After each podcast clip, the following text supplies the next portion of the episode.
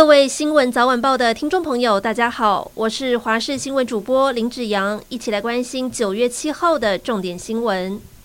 台南杀警案，林姓嫌犯落网十五天后，台南地检署快速侦查终结，今天将林姓嫌犯起诉。检方表示，嫌犯犯罪手段极为残暴，依杀人等罪求处死刑，褫夺公权终身。殉职员警曹瑞杰的叔叔受访时表示，认同求处死刑，希望能够速审速决。新北永和分尸案主嫌落网，就是死者的大哥。到案供称，死者常常借钱不还，前后欠了五万元，埋下杀机，趁弟弟熟睡时持刀杀害。而他被捕当时，身上带着十六万五千元的现金，行李箱内还有棉被，看起来打算逃亡。警方讯后，依杀人毁损和遗弃尸体罪移送新北地检。检方认为有逃亡灭证之虞，申请羁押。变异株流行下，疫情再起，今天本土个案再度冲破四万例，来到四万一千零二十一例。再加上 BA. 点五重复感染几率提升，截至前一天为止，已经累计一万一千零二十七人重复感染。如今流行高峰期步步逼近，又遇上中秋连假将至，旅游人潮多。指挥中心也提醒，尽速接种疫苗才是防疫之道。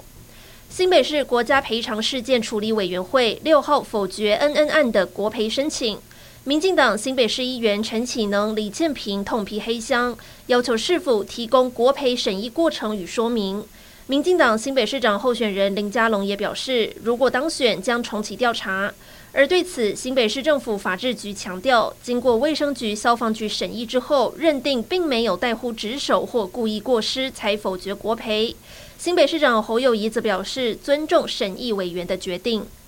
受到极端天气的影响，印度今年雨季成灾，包含基础建设较为进步、有“印度矽谷”之称的班加罗尔都出现水患。雨势下了将近一周，积水退了又涨，自来水厂也成了受灾户，失去净水功能。停水没电之外，工业区、豪宅区也泡在水里，轿车抛锚，迫使大老板们必须挤耕耘车、做推土机才能够出门。当地台商商会表示，台商一切安好，并没有听到台湾人或是台湾工厂受灾。